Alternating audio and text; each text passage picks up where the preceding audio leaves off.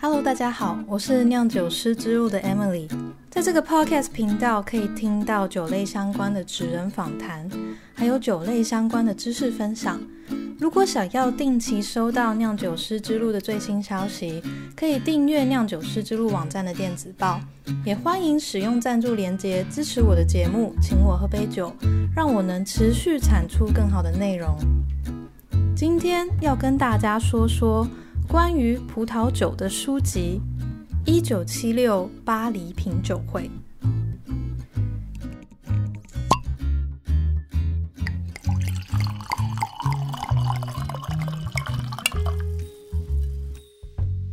一九七六巴黎品酒会这本书是二零零六年年底在美国出版，零七年在台湾有了中文翻译版。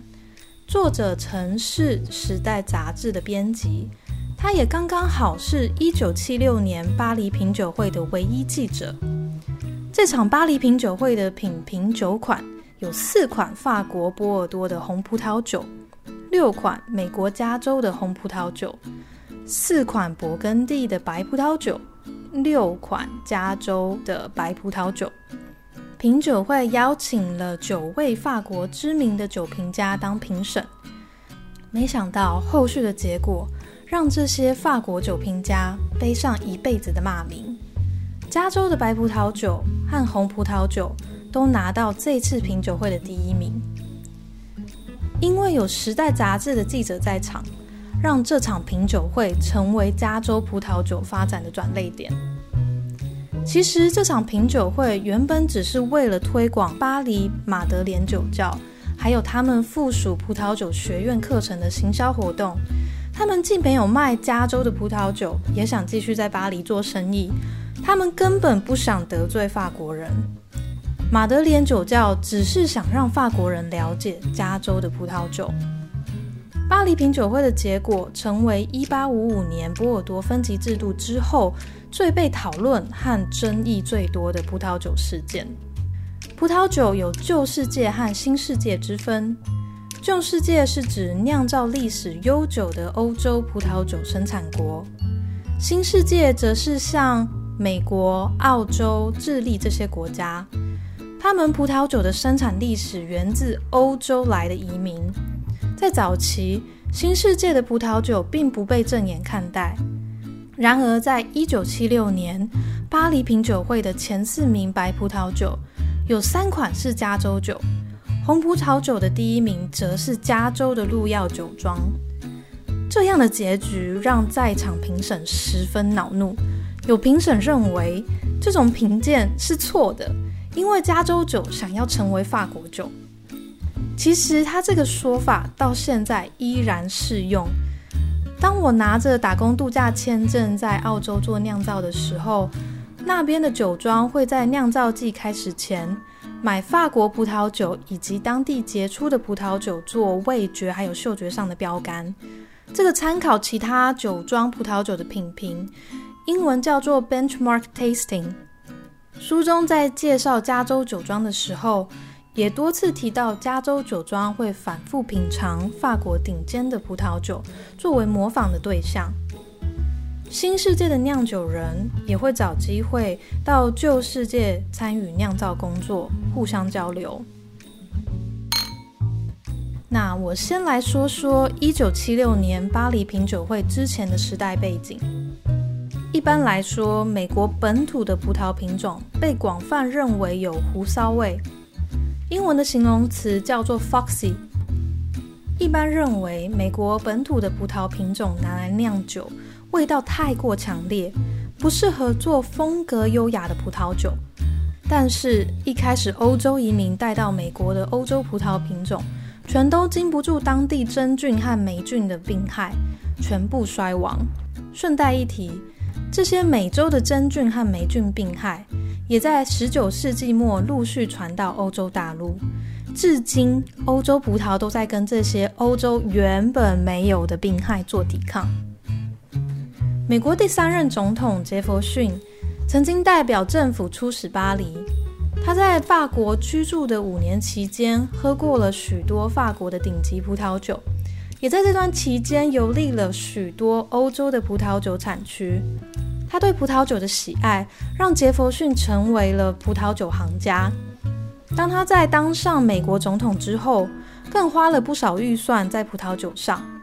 因为对葡萄酒的热情，他在美国东岸做了不少种植欧洲葡萄品种的实验。不过很可惜，没有成功。美国真正首次酿酒成功，就是在美国的西岸，也就是加州。因为当地类似地中海的气候，让欧洲葡萄适合在加州生长。之后，因为淘金热致富的人们很快开始注重生活享受，让加州的酿酒业起飞。那时候也正是根瘤芽肆虐欧洲葡萄园的十九世纪末，欧洲大片葡萄园相继衰亡，许多欧洲酒农转行改种其他农作物。加州葡萄酒迅速填补了美国的市场空缺，但是好景不长，欧洲找到对付葡萄根瘤牙的方法。这次也换根瘤牙攻击加州的欧洲葡萄树。紧接着，一八九三年的经济大萧条，再来是一九二零年的禁酒令，加州的葡萄酒业才刚萌芽，就因为不友善的大环境，酒质开始走下坡。从一九二零年开始，总共长达十三年的禁酒令，许多酒庄的酿酒师被迫转行，但是人们也不会因为禁酒令而减少对葡萄酒的需求。美国禁酒令的十三年中，私酿葡萄酒非常的兴盛，许多商人做起转卖葡萄酒原料的生意。为了运送葡萄到全美各地，人们偏好大颗、皮厚、适合运输的葡萄。为了因应市场需求，葡萄农拔除品质好的酿酒葡萄品种，种植外观美丽、耐得起运输却相对不适合酿酒的葡萄。禁酒令让美国葡萄酒的品质荒腔走调。在禁酒令之后，加州大学的教授发起一项改善美国葡萄酒的运动。他们针对欧洲葡萄在美国的种植和酿造做了很多研究，也在加州大学戴维斯分校举行研习和短期进修。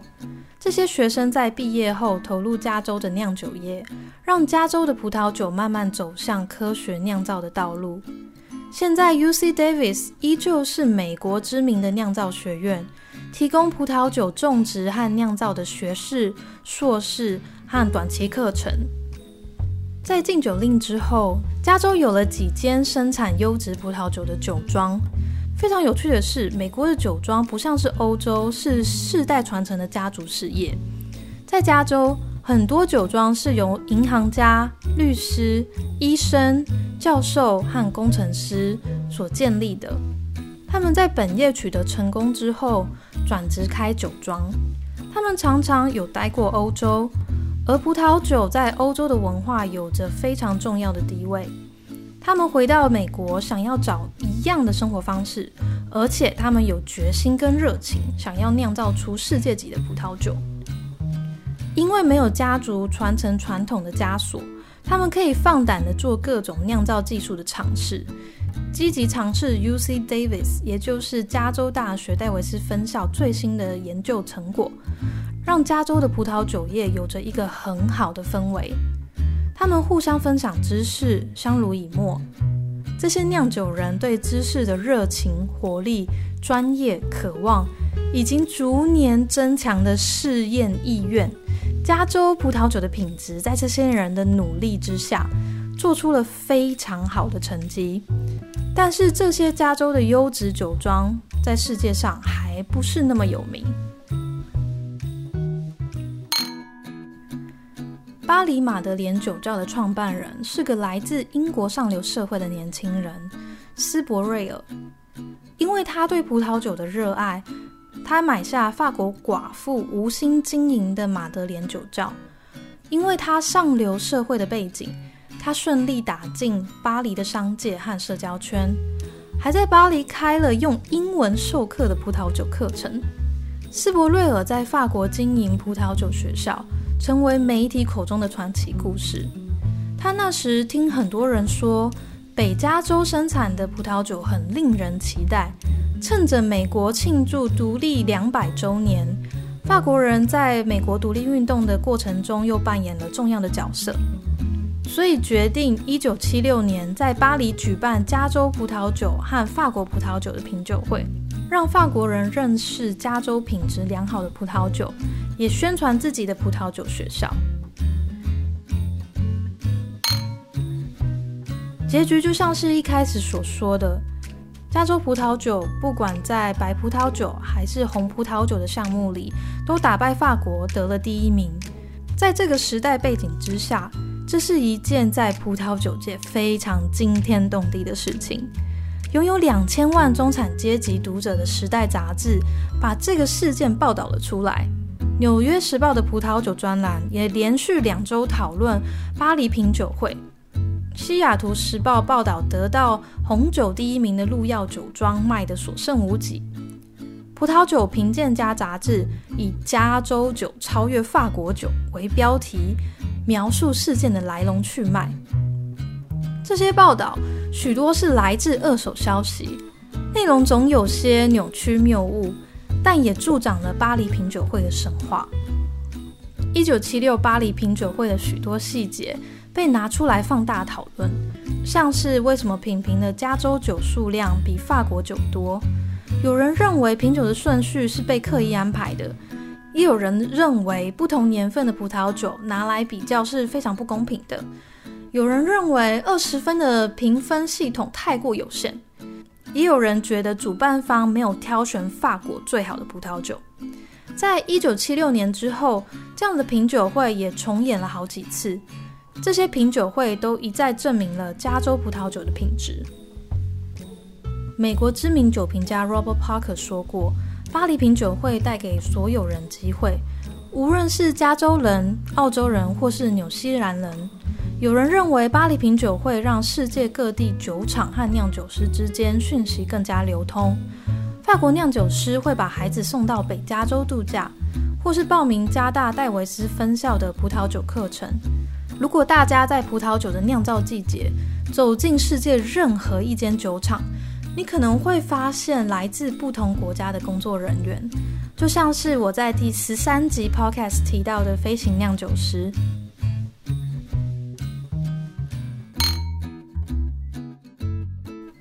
一九七六巴黎品酒会这本有三百五十页的书籍，描述了这场世纪品酒会的来龙去脉。也介绍了加州葡萄酒业的发展历史，以及几个加州具有代表性酒庄的奋斗史。这本书不仅仅是一本优秀的故事书，他在书中提到的酿造过程也都非常的详细和引人入胜。看完不得不佩服作者多年来在《时代》杂志累积的写作功力，还有丰富的葡萄酒知识。我大概在二零一二年看了这本书，那时候我对葡萄酒还不是很了解。但是这本书在当时给了我一个葡萄酒的世界观，就是法国的葡萄酒是全世界的标杆，但全世界都有能力酿出比法国好的葡萄酒，新手只要好好研究，都能酿出好的葡萄酒。